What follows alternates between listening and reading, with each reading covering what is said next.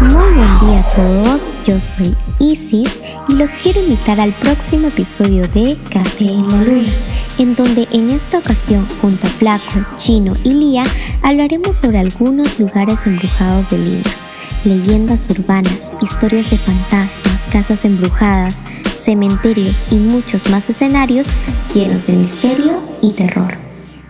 En primera comentaremos sobre la gran fortaleza del Real Felipe, una edificación militar donde se produjo batallas, conflictos, era una prisión y entre otros actos violentos que terminó con la muerte de miles de personas.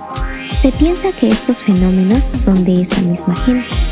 Muchos aseguran ver a un niño, ver a una dama de blanco, escuchar lamentos y quejidos. También hablaremos sobre la Quinta Jere, un conjunto de emblemáticas casonas de estilo europeo. La calma de esta antigua construcción interrumpida por el suicidio de Seihuma Kitsutani. Se dice que desde ese entonces se desencadenaron muchos actos paranormales, se oyen voces y lamentos. Asimismo, hablaremos sobre la famosa Casa Matusita.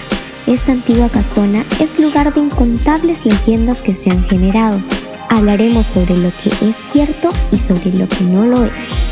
Por último, comentaremos sobre algunas historias del cementerio más antiguo del Perú, el presbítero maestro, ya que gracias a ser antiquísimo, tiene innumerables historias tenebrosas que han generado todo tipo de energías.